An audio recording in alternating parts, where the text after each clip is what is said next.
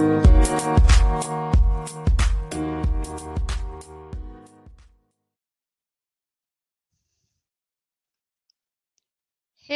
hello, hello. Welcome to the Bilingual Show The Gloria. This is Gloria Goldberg, the founder of the podcast, The Bilingual Show The Gloria. Already changed names.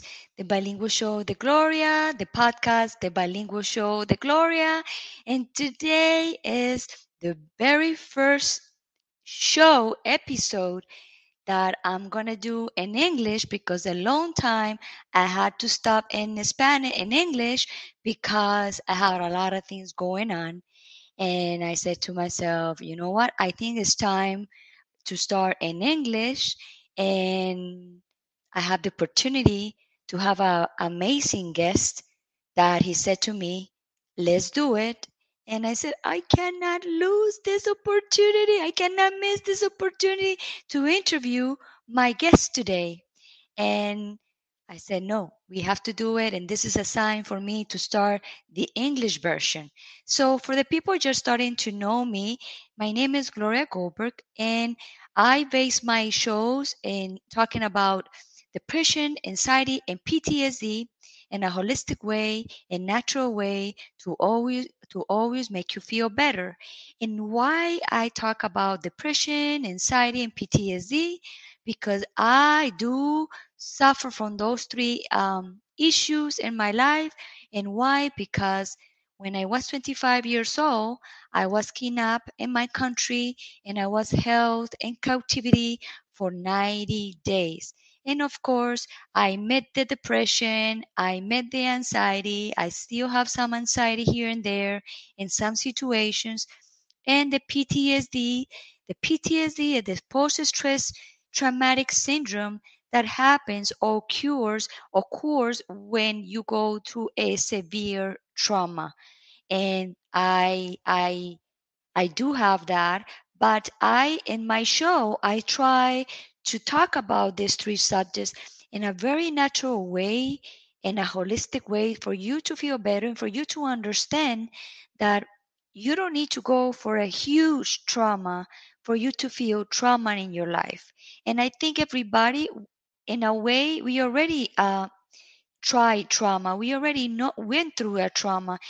Even when you're born, is the first trauma that you have is come out from the the canal of your own mother, and that part is very stressful and we don't remember that because we forget because we are infants and we no, don't remember that trauma but everybody in a sense have a little or bigger or small and medium traumas and people deal different way and different form in the traumas. And my mission here is to present you a lot of topics that we talk about trauma in so many things that can cause traumas in so many things that you can be healed in the way you can feel better. So so today i have an, a very special special guest and i'm gonna start i i, I decide to start my new uh, season in english with my guest, uh, Ronald Fuchs. And why? Because today we're going to talk about Tantra. And for me, Tantra is one of the pillars or the base for healing. And I'm not going to tell you exactly why, but he's going to tell us why. But for me, I said, you know what? Let's start from the intimacy of ourselves. Let's start from the six parts of ourselves let's go deep in ourselves and let's dig this subject because people get confused about tantra people think that tantra is very sexual and and weird and when you get in uh, initiated on this and you understand the concept of tantra you start honoring your body and you start respecting your body and start going into your roots and and trying to heal. You heal a lot. And i initiate myself last year in mexico and yucatan going to my first festival of tantra. And i had that like a misconception like thinking like oh my god what is gonna like this is gonna be weird and because i didn't have too much information and when i went to this festival tantra festival in mexico it was amazing. It was like a discovering of myself and i remember i healed a lot of myself and and I love that experience. But I don't know too much about it, so I bring the expert. Is is is Ronald Fuchs? He's 40 years in tantra. He started with rebirth, rebirthing, and then now he's the is he's full full full gear with the tantra. So let's let's bring him in and let's give him a welcome to the bilingual show, the Gloria. Ronald. Oh, I think I missed him. So let's wait for a little bit so, so he come back. And we are having a lot of issues with the connection. I did have a lot of issues with my all my my microphones, my system. I don't know what's going on. And you, always you have to have a backup. Here he is. Okay. I'm Hey, I'm back. I, I had suddenly disappeared. It's okay. Welcome to the bilingual show, the Gloria. Thank you, Gloria, and thank you for inviting me. It's always a pleasure talking to you over the distance. That's awesome. So, Ronald, for people that wants to know who we are, we let's start with the location. Where is your location right now, and what time is now? Well, right now I'm in beautiful Barcelona, and uh, it's not the summertime, so it's not so warm, but it's still a lovely city by the Mediterranean Sea. And I arrived here yesterday. In fact, I live in the UK in Eastbourne, in the south coast of England, and I came here to do to do a course over the weekend precisely, and then I'm going to stay for another uh, week or ten days, enjoying the city because I lived here for many many years, and it's always nice to be back and enjoy the places that I love and that I used to frequent when I was here. You know, so it's a great and the time difference is uh, I think it's six six hours, isn't it? Yeah. Over here we are now twenty past nine in the evening. Okay. So we uh, I'm in my location here is in Florida, the United States of America. I live at 45 minutes up to from Miami, and I live in the city. The name is Broward. For people that don't Ah. know where's Broward, is in Florida, and right now it's 3:16 p.m. So Ronald, let's start with the subject. I want you to tell everybody because the people who who are who are in my path and and seeing my shows, they are, they I like to explain to them in a very simple way what is tantra because people get is uh, people have a lot of confused about that and a lot of people don't know. So why I want you to please um, tell everybody what is tantra. well, tantra, even the word, when you come to the word tantra, it has several meanings, but the origin, the very origin of the word, is uh, the loom that you use to weave the fabric. And you know, every weave is like there are two energies that come together, are two tendencies that te- come together. So um, the, the the word tantra, what it means is like the interaction, the weaving of the masculine and the feminine, which is the two primordial forces in the universe. And when they come together, they form the whole, you know, and life happens and aliveness happens and everything that comes with it. You know, a while ago when you were talking about um, healing, um, Tantra is, is, is, is a vehicle for great, very deep, deep healing, in fact, you know. And, you know, when you spoke about trauma, you know, um, like even birth trauma, you said when, you know, we we are born through come through the birth canal sometimes we get stuck before we be are able to come out. And whatever happens after uh, whatever happens in that process after as you well said we don't remember. But the fact that we don't remember doesn't mean to say that that doesn't have a big influence in our lives you know because very often that's a moment of super hyper aliveness and being the beginning of life, being in it, being it the beginning of life, we draw a lot of a lot of conclusions about what life is, what the world is, and so on and so forth. And these um, kind of um, uh, engraved in the subconscious mind. So even though we don't remember them consciously, they do have uh, tremendous influence in the way we interpret reality, the way we see reality, you know. So anything that's based on deep, deep healing, uh, including Tantra, uh, especially when we work with energy as we do in Tantra, um, a lot of these issues and a lot of the, the feelings and the level of energy that's connected to those uh, those things that are in the in the subconscious come up to the surface, and then it's an excellent uh, opportunity to uh, let go of past hurt and past wound, and that's the the whole of the healing process, and the whole thing. The essence of it all is to be able to embrace higher levels of energy and everything in life it can be me- measured as energy you know how much love we experience in our life how much intimacy when you talked about intimacy how much intimacy we can open to in our life how much prosperity how much success how much whatever it's all can be measured in, in energy you know. So in a healing process our capacity to um, embrace a lot more energy and higher levels of energy, more potent and powerful energy, will improve uh, all our life on all levels, you know. And this is basically how Tantra works.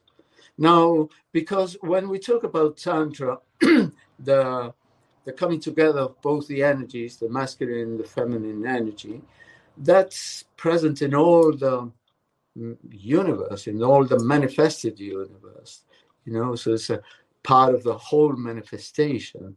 So, in a sense, when we open to that interaction, to the dance, we are participating in a macrocosmic dance uh, that allows us to embrace the universe and embody the beauty of the creation of the universe. And this is like a massive huge celebration you know?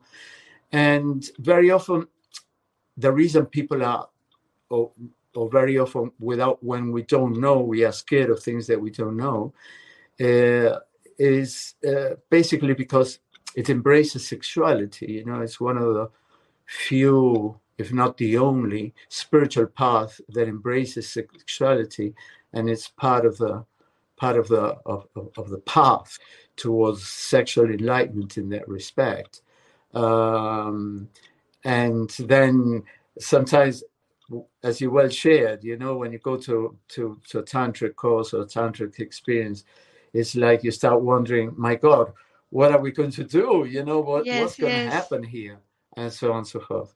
But like anything, you know, when you get to know it and little by little, especially when you're guided by good teachers who've been working with, um, uh, you know, uh, I, I call it a sacred uh, aspect of Tantra, you know, the, the spiritual, the sacred, and so on and so forth, because this encounter, this meeting, this coming together of the feminine and, and the masculine is uh, huge. It's, it is a sacred space that you're embracing, that you're opening up to. So it has to be sacred, yes. Yes.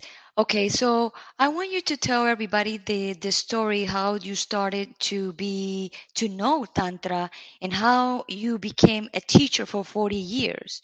And I want mm. you to mm. tell the story in a in like a simple way so we can have more time to talk to to go through another subject that I want to talk about. Lovely. Yes. Uh, uh, basically, I was always, since my uh, uh, my teenage years, I was interested in spirituality, and I was familiar with yoga and reading some of the great enlightened books like autobiography of a yogi by Paramhansa Yogananda and so on and so forth. Those types of books, you know, and um, and then I met uh, this young girl. You know, I was maybe 19 or 20 or something like that. And we had a, um, you know, we had a, a sexual experience which was very, very powerful, you know, and very deep. And the level of energy was so high, so high, so powerful that it was, became a spiritual experience for me, you know. And after that, uh, she gave me uh, a, a little gift, which is symbolic, really. It's, it's a tantric image. And she said that that we experienced last night is called Tantra. And and that was it. And in a sense, she was like a like an angel that appeared in my life in a moment of my life where I was seeking for new things and I was seeking for my particular spiritual path and so on and so forth. I hadn't yet found my particular way. And she brought this message to me. And that word, the word, and what in my mind, in those, in that moment, represented was huge for me. It really vibrated in my soul. And as from that moment, I started becoming more and more interested in Tantra. And uh, where I lived at the time, there wasn't a lot of books or material about Tantra. And the internet it hadn't yet arrived in the world and so on and so forth. So it was difficult to access information, you know. Later on, living in the UK in London, um, I came across, uh, uh, there was a lot more literature, you know, London being the cultural city that it is and the cultural center that it is. And I started finding books and reading more about Tantra and uh, expanding my knowledge and my awareness of Tantra. And then finally, in 1980, I came across a tantric teacher that she came to do a seminar for us in London. She was from Belgium. And, uh, and she used to do retreats in the south of France. And, uh, and I participated of that retreat. And that was in 1981. And it was my first experience of Tantra. And uh, it was a retreat of 15 days and we were 20 men and 20 women. And everything happened you know in those days depending who uh, did it or led the training. But very often tantra in those days was quite wild you know. And then things changed later on. Um, so became like my first group experience in tantra you know and I became fascinated by it, you know. Nevertheless, I was doing rebirthing in those days, which is based on breathing and healing and so on. Uh, and uh, I felt rebirthing was more for me at the time, you know. But I kept on, you know, experimenting with what I had learned in the course. I kept on reading books, and whenever there was an interesting person that came to London to do a course on Tantra, if I could, I would participate. And I kept on going deeper and deeper into it. And then finally, already in 1993, I did a, an experience uh, already living in Barcelona. Uh, I participated in a course of a couple of people who were very serious tantric teachers, you know, from Switzerland to all places. And um, and then I felt, oh my God, this is a lot more serious than the experience that, that I had had in the, in the, in, in 1981. You know, so I it renewed my interest to, uh, as a possibility of becoming a tantric teacher. And then, of course, I, you know, I met Margot Anand, which is she's one of the great teachers uh, in the Western world of tantra and uh, and that was in 1995 and then i felt more and more that okay it's time to train as a teacher. So i finally chose like out of all the schools of tantra in the world i really liked uh, i tuned in to charles and caroline muir and with them i trained uh, you know, between the year 98 and 2002 and became uh, an advanced tantric teacher in their in their school, you know. Um, and since then, I've obviously I started working a lot less with rebirthing, a lot more with Tantra. And, uh, you know, I'm working with, with, with uh, you know, these principles and these practices that I love so much in several countries in the world. I had already opened my you know my teaching in many different countries through rebirthing trained many many rebirthers in several countries around the world and uh, and then as i talked about tantra and i my students uh, perceived that i had a passion for tantra they said oh gosh we would like to maybe learn tantra for, for you from you. Could we do a training at some point, and that little by little I started doing tantra courses, and then rebirthing kind of stayed behind a little, little bit, and then but the principles of rebirthing, which were very powerful, very transforming and healing for me in my life and in my own process, I incorporated obviously all of that in in my line of tantra, as it were. But now I'm dedicated, as from maybe the year 2001, 2002, I'm dedicated only to, to Tantra, you know, and that's what I do. Now I don't travel so much, especially after the pandemic. I decided that it was time maybe to be a little quiet and spend more time at home rather than traveling all the time. And that was one of the blessings of the pandemic for me personally to realize uh, how nice it was to spend time at home as well, you know. So now my intention is to travel less, but I'm still working, especially here in Spain. I come quite often, regularly, in fact, every other every couple of months. And my other important work is in Brazil. So, and as soon as traveling becomes a little easier, my intention, probably towards the end of this year, is to go back and resume my work over there in Brazil. So that's a bit of my history with tantra yes wow. Okay so do you i i do you remember in the beginning i said about the traumas and the healings?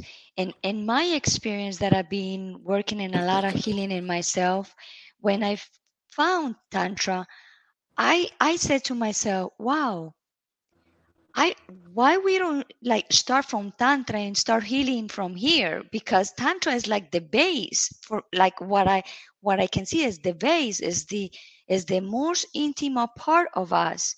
Yeah. And I, and, and I said, wow, I understand when you walk your path, you going through classes of life, the classes that you need in the moment. But I said, wow, if I found tantra before, I probably will accelerate a little bit more my journey. But of course, it's not the way we want it. The way life is is is for us. But what do you think, like, to start healing, to start like knowing tantra or rebirthing, or more about tantra? Yes, I think it, it, it's important. You know, tantra can be the start of a spiritual path and you know self improvement path and working on oneself and healing and so so on and so forth, which is all that we are looking for, really, you know. And uh, and I think tantra can be a very good uh, starting point for that, you know, as you well said, you know, the sexual energy, because, uh, for example, in rebirthing, in in rebirthing, one uses breathing to open up to energy, and then you know the fact of the energy circulating through our body and through our minds and you know moves a lot of things a lot of feelings memories uh, things that come up uh, from the subconscious mind as we mentioned before. And then all the realizations that we have about of uh, certain experiences that sometimes we we were never aware of and they come up to the surface and then we see the type of conclusions we made based on that and how that is influencing our life. So once and that process is i think it's the basis of all healing you know it's like transforming the inside for the outer uh, aspects of our life to gradually transform you know. But if we don't change the inside you know it, you know, we can struggle and struggle and struggle to change the outside, but if we haven't changed the inside, there's no way transformation will really happen, you know.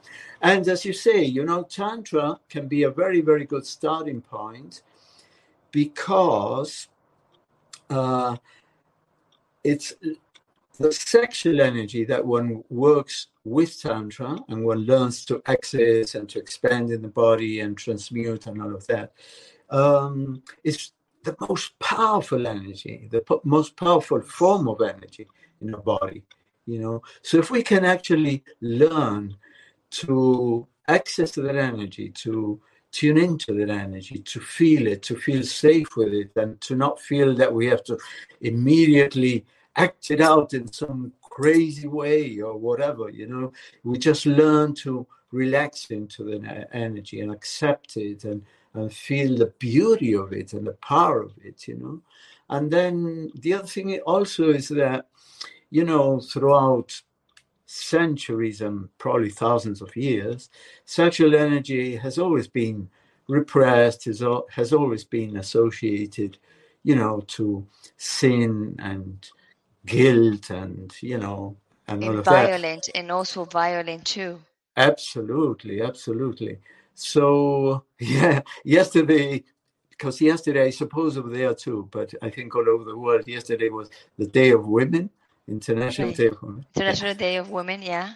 Yeah, and yesterday I arrived in Barcelona, and that the taxi driver was telling me that in the center of Barcelona there was this huge manifestation, um, hundreds and hundreds of women like you know, that they marched down some streets and so on and so forth. And then in the evening, I went out, and and then on the way back home, I took the tube, the, um, the metro, uh, the underground, and then there was one person because uh, apparently this manifestation or this march happened in the morning, but then again it happened in the evening, and then there were some girls that were coming back getting on the underground, and uh, and one of them had a, a sign that obviously she had been carrying around in the march, you know, and he said, "Can't you understand it? Sex is," uh, she said, uh, uh, "You would never dream of forcing someone to have tea, would you?" If they don't want to have tea. You would never dream of that. Well, can't you understand it? Sex is the same.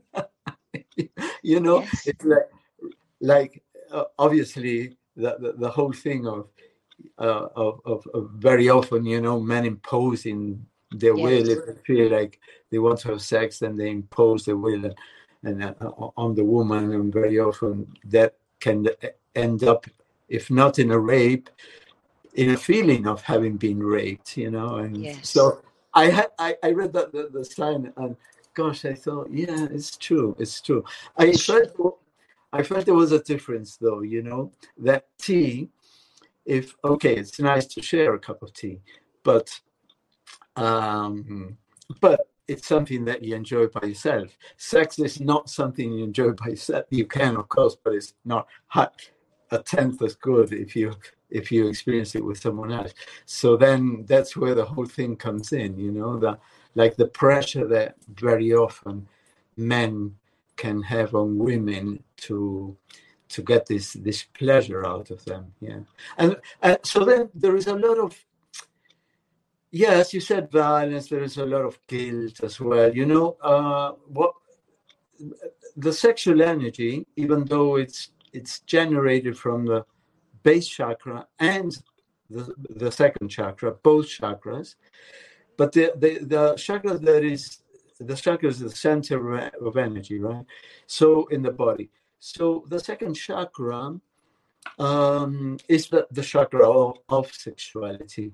And what most opens the, that chakra is uh, pleasure. And what most inhibits and closes that chakra is guilt.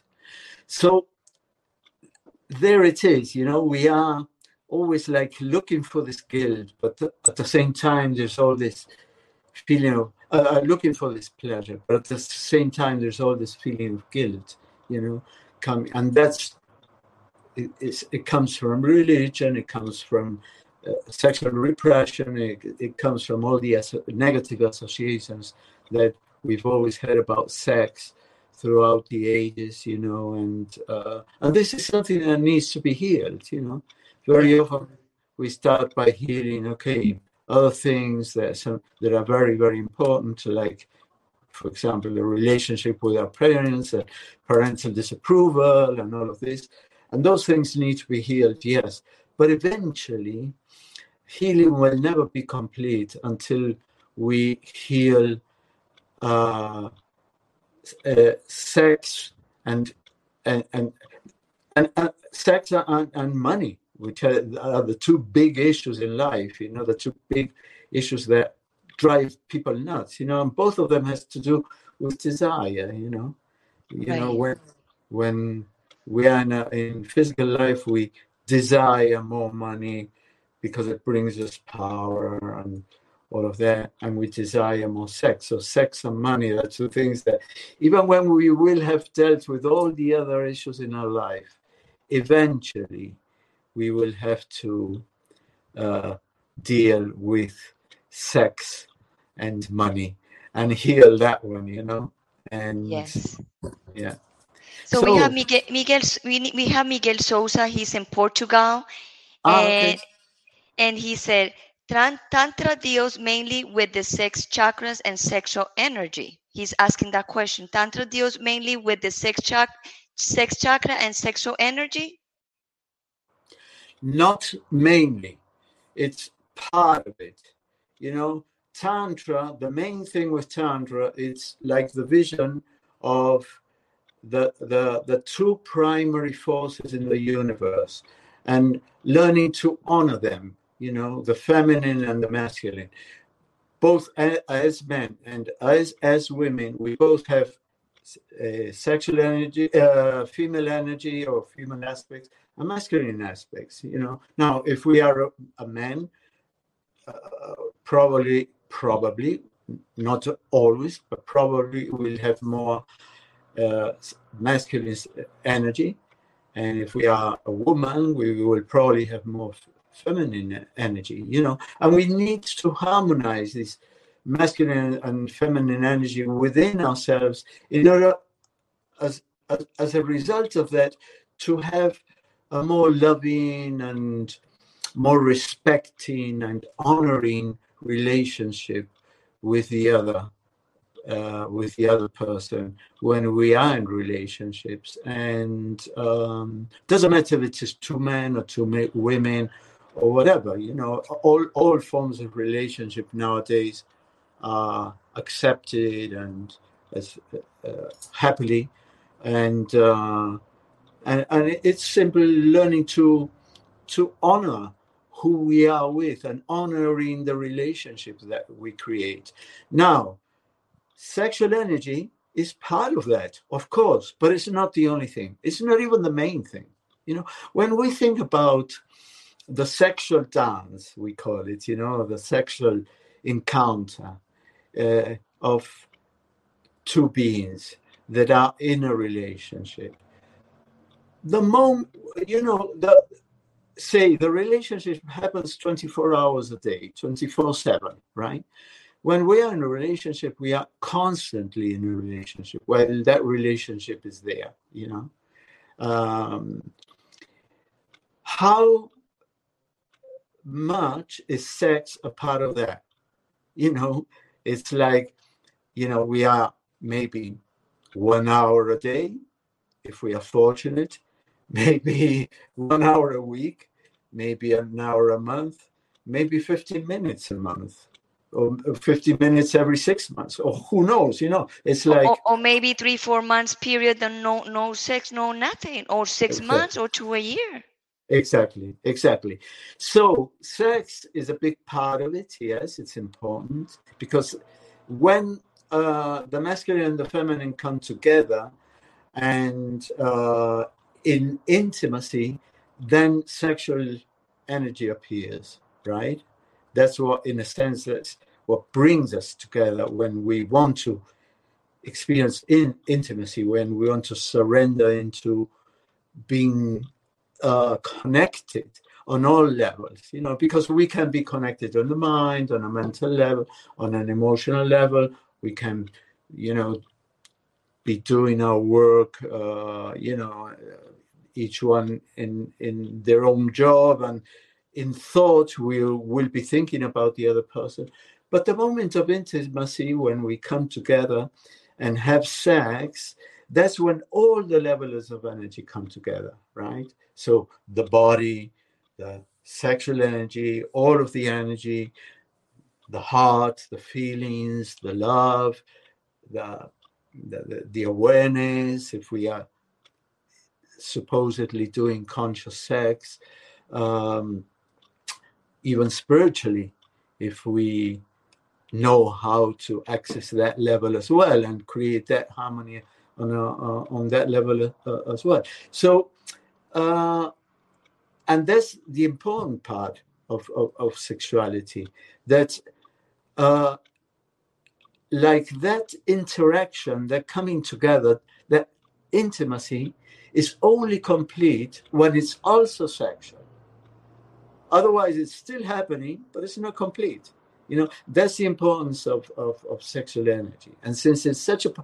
powerful energy when we really come together and offer what we can offer to the other person also on that sexual level it becomes hugely hugely powerful. Especially when we learn to uh, not only um, connect but stay in that energy not rush it towards anything to fulfillment or ejaculation or orgasm just breathe into it and let it happen and and share and let it expand throughout the body. And then, you know, eventually, and this is part of what we learn in Tantra, you know, how to deal with that sexual energy when we are together, when we are in intimacy, and see what happens from there. You know, how eventually the heart opens and we get into this feeling of deep love and sacredness, and then uh, consciousness expand and eventually it becomes spiritual and you know this is when we are finally embracing the whole of the universe because as i said before on a macrocosmic level this encounter this coming together on masculine and the feminine is happening happening all over the universe you know the dance is the, the, the sun is dancing with the moon with the earth and it's happening all the time, all the time. So why not participate on this and you know experience the glory of life on all levels? You know, so that's the importance that sex has, but it's it's it's like a uh, I would say it, it, it's a good um, to to to learn to access sexual energy and be able to use it for healing and for greater Im- intimacy and for creating sacred spaces between oneself and one's lover you know all of that is very very necessary very important you know. But it's the, not the only thing. Eventually it's like the whole of the universe so he also he also make another question. He asked he asked another question. He said, "Can you explain the pillars of tantra?" And he said, "I'm an energy coach and I use energy to unlock potential, but I don't put too much focus on the sex chakra." Thank you for the interview, oh. Gloria, and thank you for the for the guest. So, can you uh, explain to him the pillars of the tantra? Right. Well, a little bit of what I've, I've said, yes. It's like um, uh, when, um, say, for example, with the chakras, each chakra corresponds to an aspect of life.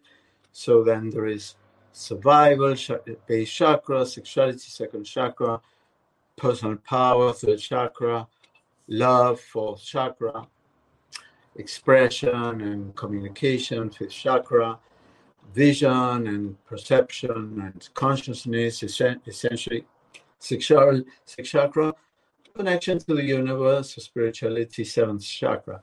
So um, in the in the um, in the tantric path, what we learn to do is to uh, uh, activate and awaken all those energies. So in each one of the chakras, so for all the chakras to be fully alive and vibrating with energy and and and so on. Um, and then initially uh, it can be very useful to do this individually. So uh, we become uh, used to it. We become, we train ourselves to open the chakras, to experience energy, open the heart, and expand consciousness, all of that. And then when we learn to do that individually, and that is in, in Tantra is called white Tantra. White Tantra are all the practices that we do by ourselves. Know? So we learn to like deal with all the aspects of our being, the ones that uh, relate to that correspond to each one of the chakras. And then it's easier when we are together with another person to do this together, you know. So uh, everything is tantra. Why tantra is, is, is, is, fantastic. I think it's even necessary, you know, to yes yeah it's very necessary very important to to learn to deal with energy and le- deal with desire and open the heart and expand consciousness very very important you know that's But- the that's the that's the one I did in in Mexico. I didn't do Ah. the red tantra. I did the white and a little bit of pink rose tantra. Yes. so then uh th- then red tantra that you mentioned is when we do it with another person so the practices and needn't be it doesn't have to be sex it can be other types of practices. You know connecting um, by looking each other in, in, in the eyes eye gazing exercises and connecting from the heart and connecting from the s- sexual energy as well without uh, there being um, just just by feeling the energy and so on and so forth. So there are many practices like that.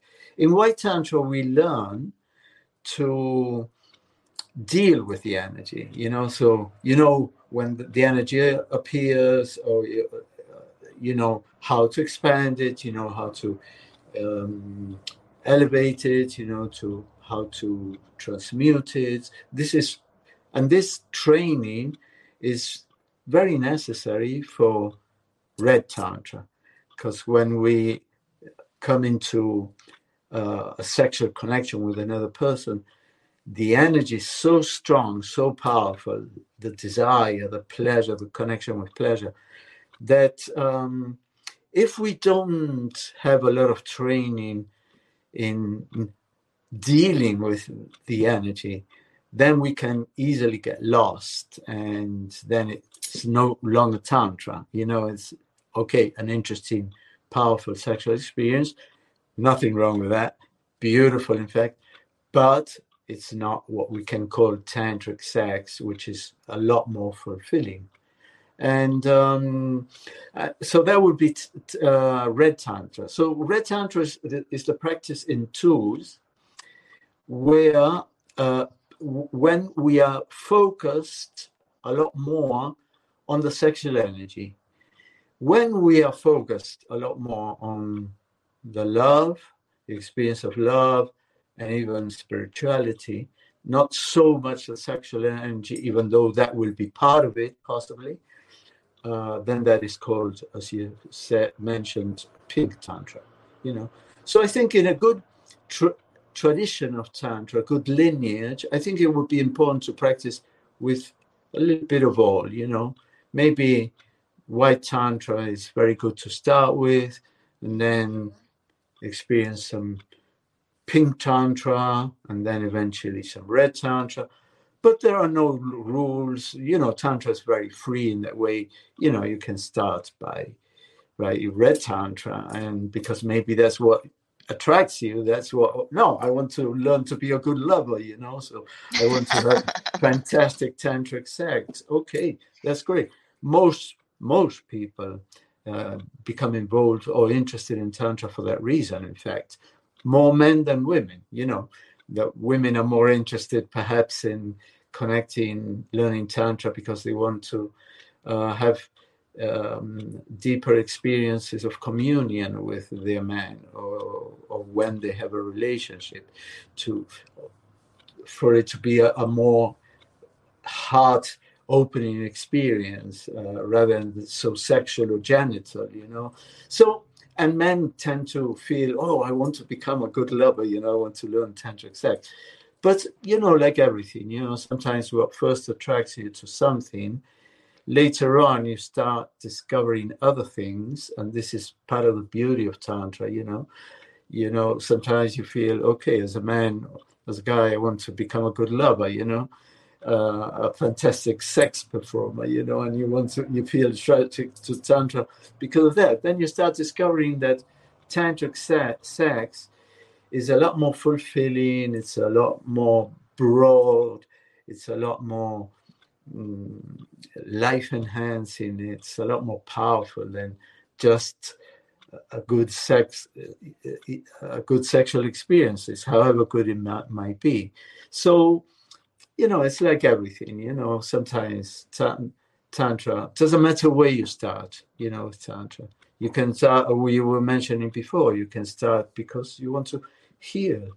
You want to heal issues around your sexuality, and maybe if a woman has been hurt or raped or whatever, and a guy doesn't feel good about his body or his performance, or he feels, you know, when he's in a relationship with a woman, he can only handle a certain level of intimacy and then needs to run away because he, you know, he, he, he can't cope with you know the fears that might, might come up for any man in in deep intimacy you know?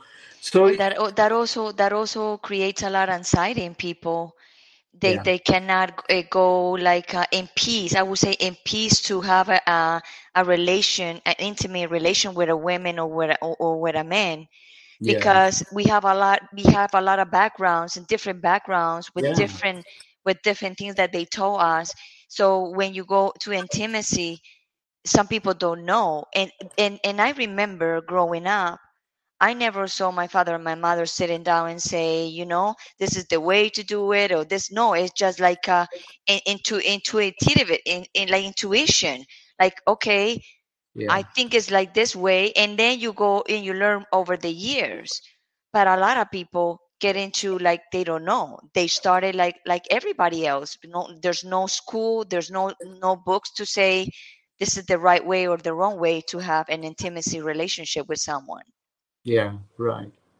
And the thing is, when you know, uh, uh, tantra can be experienced on many different levels. You know, on a sexual level, then it becomes more powerful when it's not only uh, sexual but also energy in all of the body, and then when the emotions and the heart level comes in, the the, the, the, the feeling of love, it's a deeper level of tantra then when consciousness is involved is even deeper and eventually spirituality even deeper you know?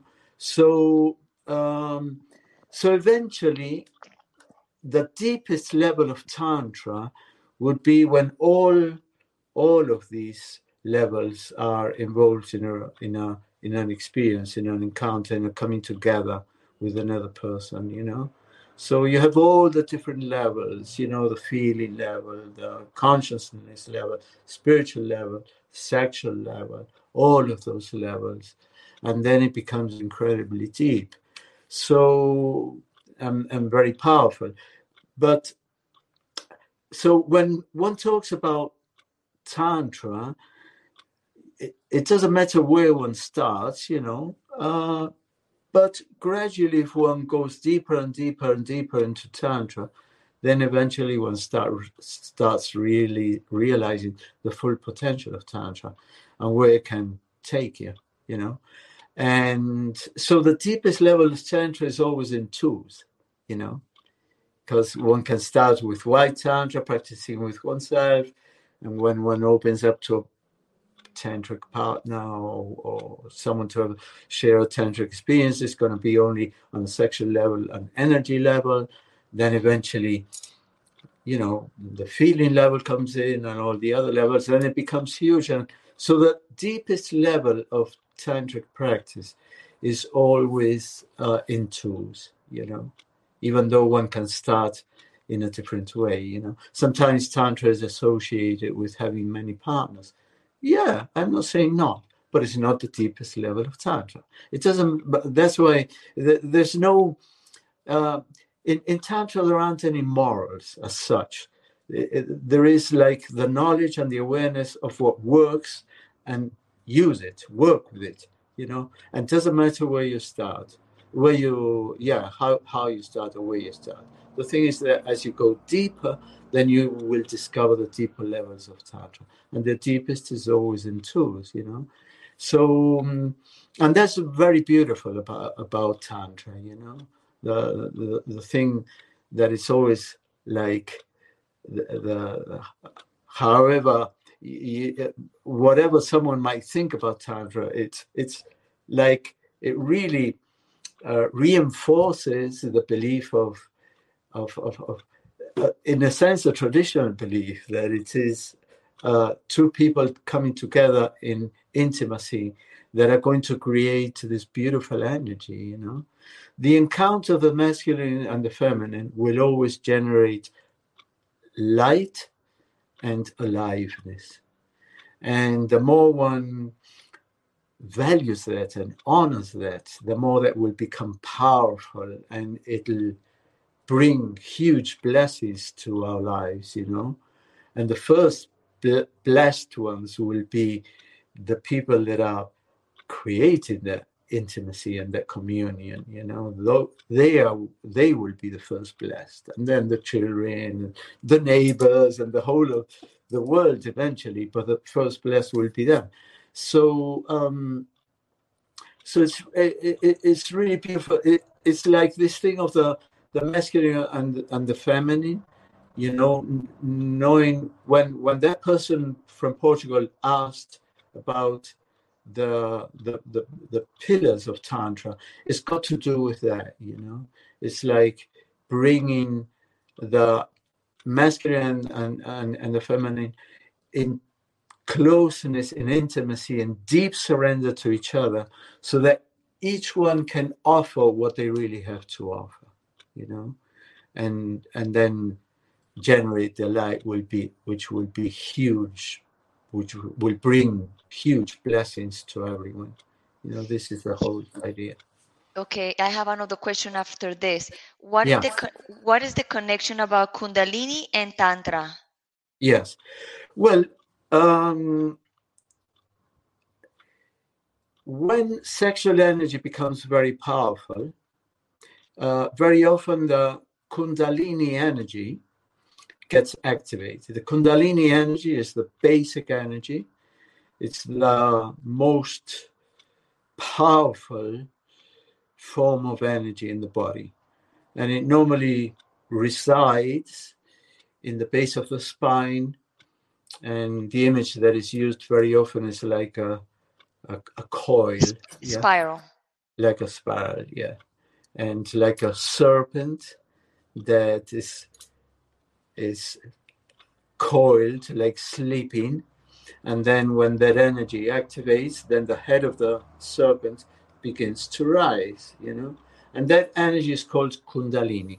Now, Kundalini is the most powerful form of energy and it's the most feminine part of energy, you know, the most feminine aspect of that. Of, energy, you know, when we talk uh, in in in tantra, we always use the word Shiva, uh, which is a Hindu divinity, yes, but it also represents the essence, the masculine essence, the masculine principle. And it's the, the essence of Shiva, of the masculine, is consciousness. And then there is Shakti, which is the female principle, and the essence of, of, of, of, of Shakti is uh, energy. So when we work with energy, energy is always the feminine, you know masculine is the, uh, the the consciousness, the feminine is is is, is energy, and Kundalini energy, Shakti Kundalini, is the mo is the basic and the most powerful form of feminine energy. So it's fantastic when we can activate that. And obviously, in the in the Hindu tradition, uh, there is something called Kundalini yoga, but sometimes not necessarily by doing Kundalini yoga. Sometimes even in, in a very powerful, prolonged sexual experience, Kundalini can activate it. Not always. The fact that sexual energy becomes very powerful and when we work, say, for example, in Tantra, expanding it throughout the body and all of that, uh, doesn't mean to say that that is the Kundalini that is rising, you know. Uh, sometimes, yes, as a result of the powerful uh, uh, uh, um, sexual energy that's been activated, then Kundalini will also begin to rise, but not always. It's not. It's not the same thing. So that's um, what I would say about Kundalini. Now, uh, in, as, as I mentioned, you know, there is something called Kundalini Yoga where the exercise and the practices normally uh, that are used uh, with the intention of activate the Kundalini energy.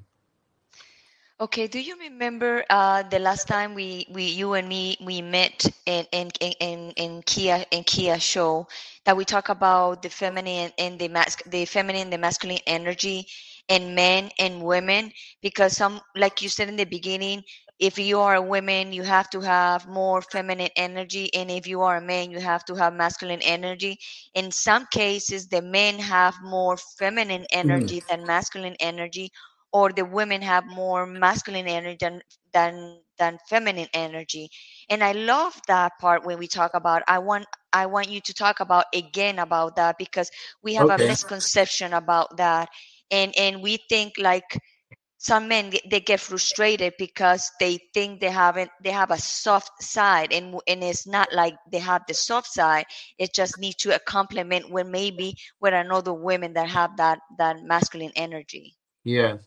Yeah, well, very often nowadays it's quite common to see men with a very soft side and women with a very strong, powerful, domineering side. And um, so the thing that's got to do a lot with old paradigms and present day paradigms, right? Uh, throughout centuries and centuries in what is called the patriarchy. Um, men were embodiment of the masculine, and to be a man meant that one had to be purely masculine. And it was looked down upon uh, when a man had feelings or cried or whatever because it was too feminine. A man should be strong and shouldn't cry and blah blah blah, you know. Right. And and women, on the other hand, they were polarized into this feminine side. And each, so both in, in, in, in human relationships, men were very, very masculine and women were very feminine, but in a very limited way, you know. So men were very conditioned to be masculine in a certain way and women to be feminine in a certain way. That doesn't mean to say that they were the, the men were really masculine. They were masculine based on programming and conditioning, and women right. feminine in the same way. So, obviously, since the 1950s and 60s, I would say, uh, especially in, in the in, in the more developed world, as we call it, uh, women, especially after the Second World War, they started perceiving that because during the war they had to work producing guns and so on and so forth and working in in the foundries and you know doing very masculine work. And then they obviously there was a process of empowerment and when the world world the second world war finished after a period of reconstruction and all of that then women started feeling like a need to become more independent because the basis of the relationship was codependency. And in a sense, men were kind of better well off than women, you know, because men were the ones that earned the money and they were the providers. So women depended in, economically on men, you know, and that disempowered them a lot, you know. So, so okay, this happened throughout history for thousands of years, and now it was time for that to to end. And uh, it was, was women that started like battling and and and and and, and working towards something new, you know. And the first thing was okay, they needed to become more powerful because the men were powerful. They not, they weren't powerful. Normally, a woman looked for a powerful man, a rich, powerful man, in order to experience a power. She didn't experience it for herself, she experienced it through the guy that she was married, the man she was married to. And that's why they, they looked for, you know, good parties like a, a rich, wealthy, powerful man. And uh, so then women started feeling like the need to become more independent. So from codependency and dependency, we got into the new paradigm where we are now, basically, which is independence, right? Instead of codependency, independence.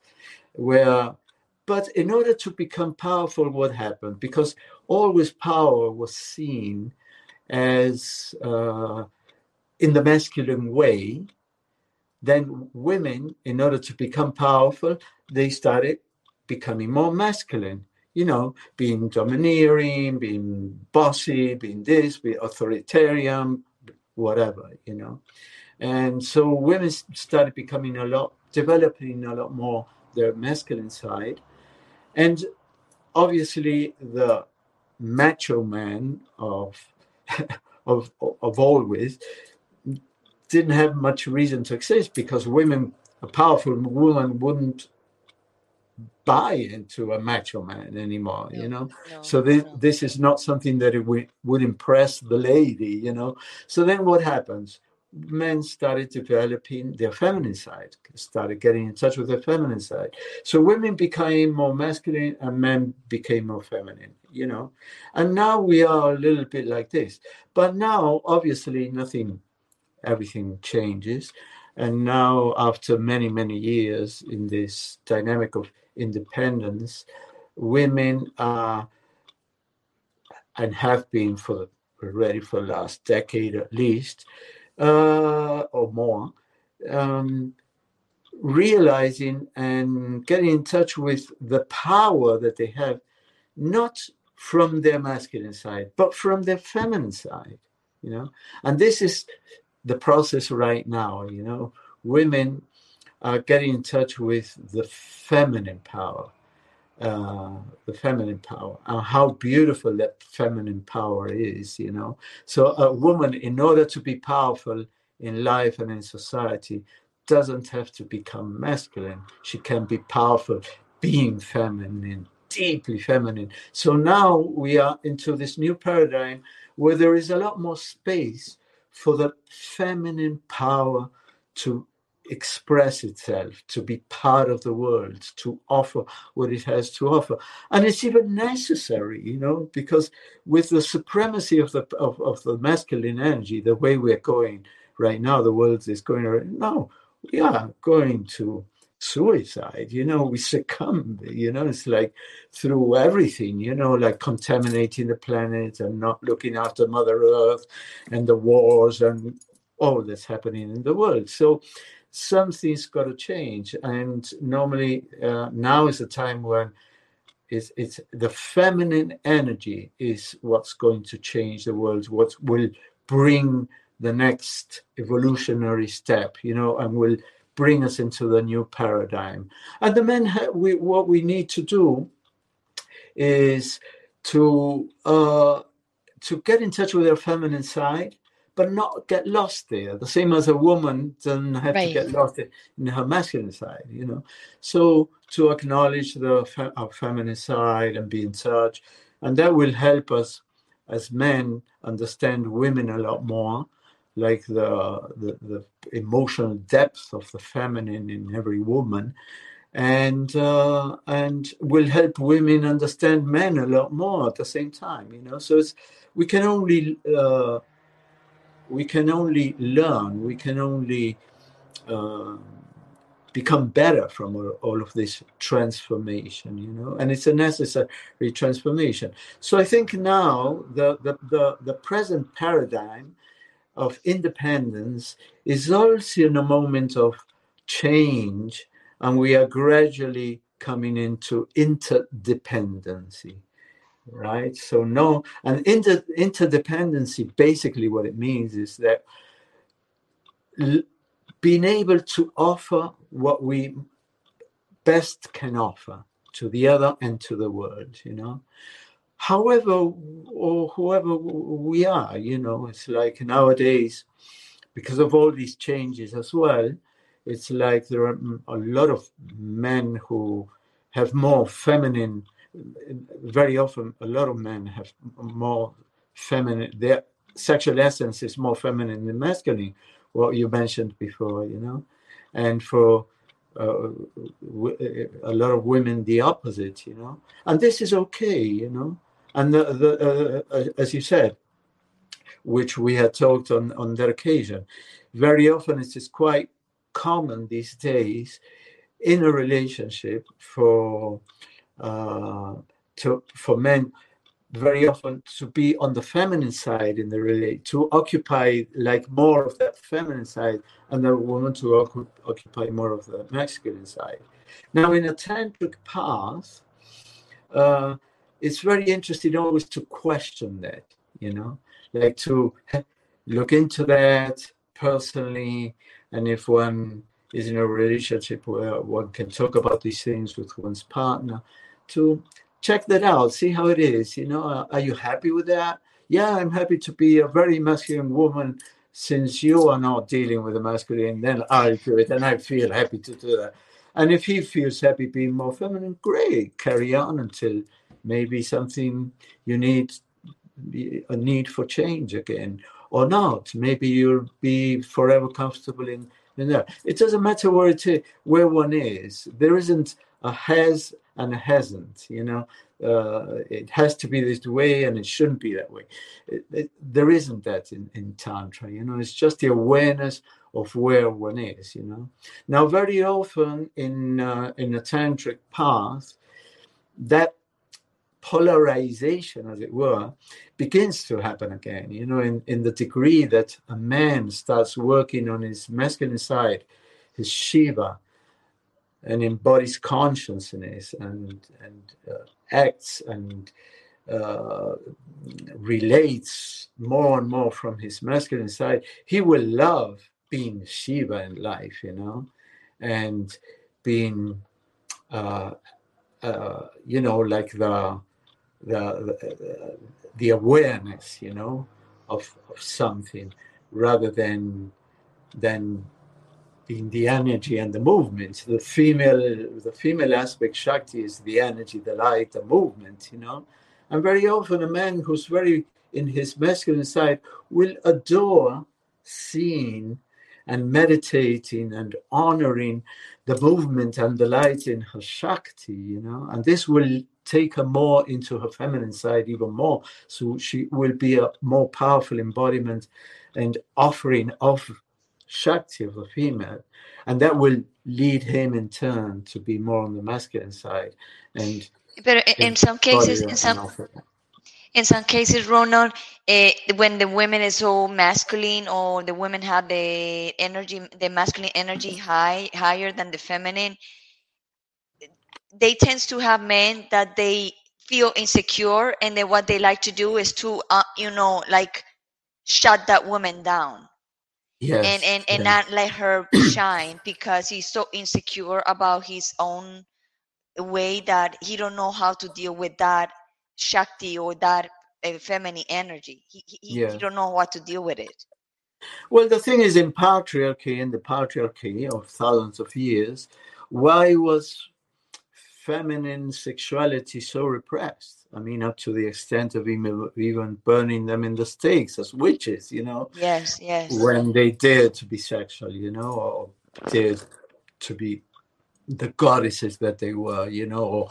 or healers or whatever they they were called witches and burned in the stakes, you know. So, uh, so why why is that? You know, basically, uh, the masculine, the man in this old conditioning, is afraid of the the the, the female power. Is afraid, you know, and therefore they you know this is a very ancient thing and in in in, in tantra a man has to work through that you know be able to honor and and become fascinated by the by what shakti is the beauty of the and the power and the shine of, of, of the female light you know?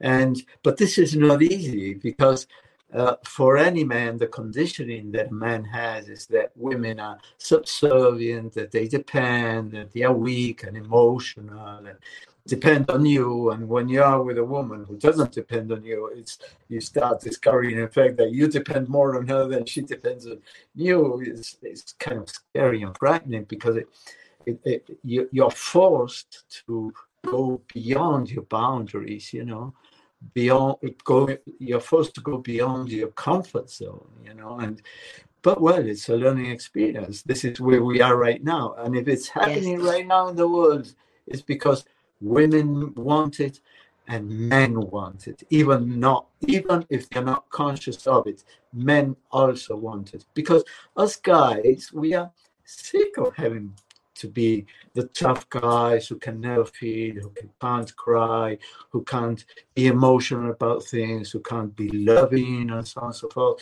We always have to be tough and strong and and, and being there struggling to, because we are the providers. And, yes. You know, men, we are sick and tired of that. Now we want to be more relaxed in, in, life, you know, and not have to be the tough ones all the time. And for some women, you know, it's the opposite. Some women love to get in touch with that tough masculine side and and go through a, a period of enjoy, enjoying that, you know. And fair enough, great, you know. So here we are in this moment of great, great change. Yeah, yeah. But you know what you mentioned before is uh, in a relationship, very often, uh, as men and women, we will tend to attract a partner that fits with our needs, fits with. So if a man is lacking of a strong masculine side, he will probably attract a woman that has a strong masculine side because somebody has somebody has to offer the embody and offer the masculine, and somebody has to embody and offer the feminine, and the other way around as well. You know, a woman, if she has a very strong masculine side, she will probably attract into her life to come into relationship with a man that has feminine side because somebody has to offer the feminine if she doesn't you know and in a in a from a tantric in a tantric path or from a tantric relationship point of view,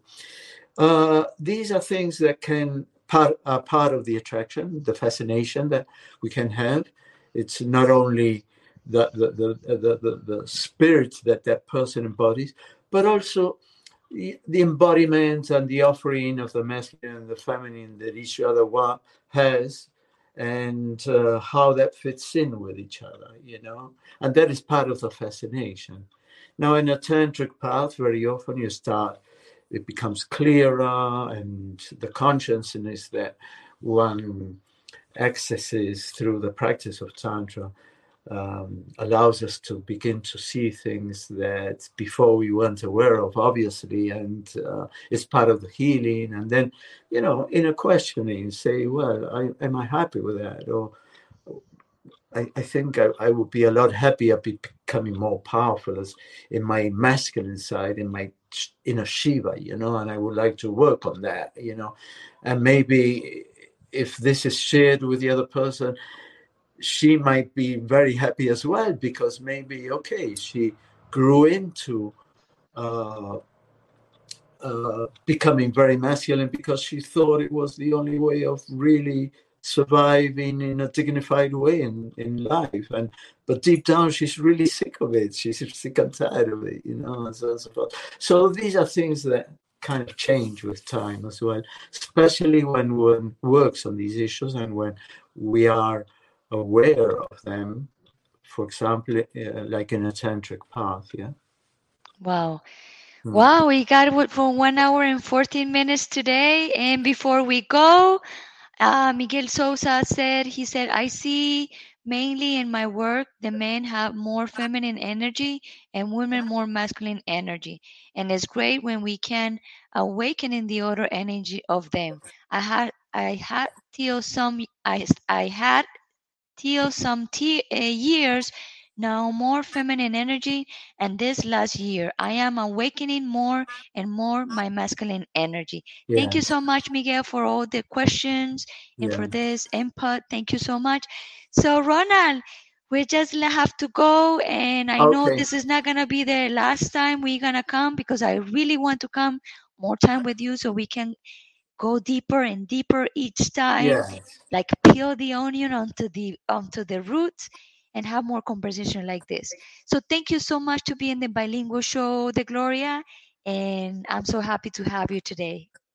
Thank you, Gloria. Yes, and you, I, just for you to know, I'm always open to doing more interviews whenever you want. It's always a pleasure. Now that we we've done quite a few interviews together, it's always nice to talk. And as you say, go deeper and deeper and peel layers of the onion and get into as deeper and deeper in connection with the essence of what all of this is about yeah which is great so i'm always uh, open to that and it's a real pleasure and Thank thank, you. you. ever so much for inviting me as always yes Thank you so much. It's an honor to have you today here. So Thank I'm gonna close the, the show, and if you have to go, I I understand. If you wait for me, it will be also very good. So it's up I, to you. i wait a little bit yeah All great. right. Thank you so Okay. much. All right. thank you gloria Thank you. Thank you. bye Thank you. Well, this is the very first show of this year in English, and I'm so happy because it was a, a right beginning, a good beginning, talking about tantra, talking about the intimate, the intimacy, our energy, the one that's gonna help us to heal a lot. is is is a powerful energy, and having conscious a sexual conscious, having sex with people, being conscious of what you're doing, and understanding the concept of honoring your body and honoring the energy mm. of your body and the energy and the body of others. So thank you so much to be in the bilingual show, The Gloria. Next Wednesday, I'm gonna come back at 3 p.m. Eastern time. And thank you so much for your support. And this is Gloria Goldberg, the founder and the creator of the podcast, The Bilingual Show The Gloria, and also The Bilingual Show The Gloria. In is all, all Wednesdays, 8 p.m. is en español, eh, no, 8 a.m. en español, and 3 p.m. in English. So thank you so much, everybody, to be here with me. And let's start the show. Thank you so much and have a wonderful day. Bye bye.